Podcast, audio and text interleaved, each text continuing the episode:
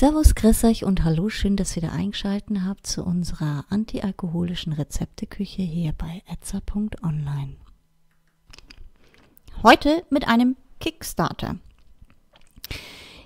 Ihr benötigt hierfür 20 Milliliter Grenadinen, 20 Milliliter Sahne, 160 Milliliter Bananennektar und zu guter Letzt Eiswürfel.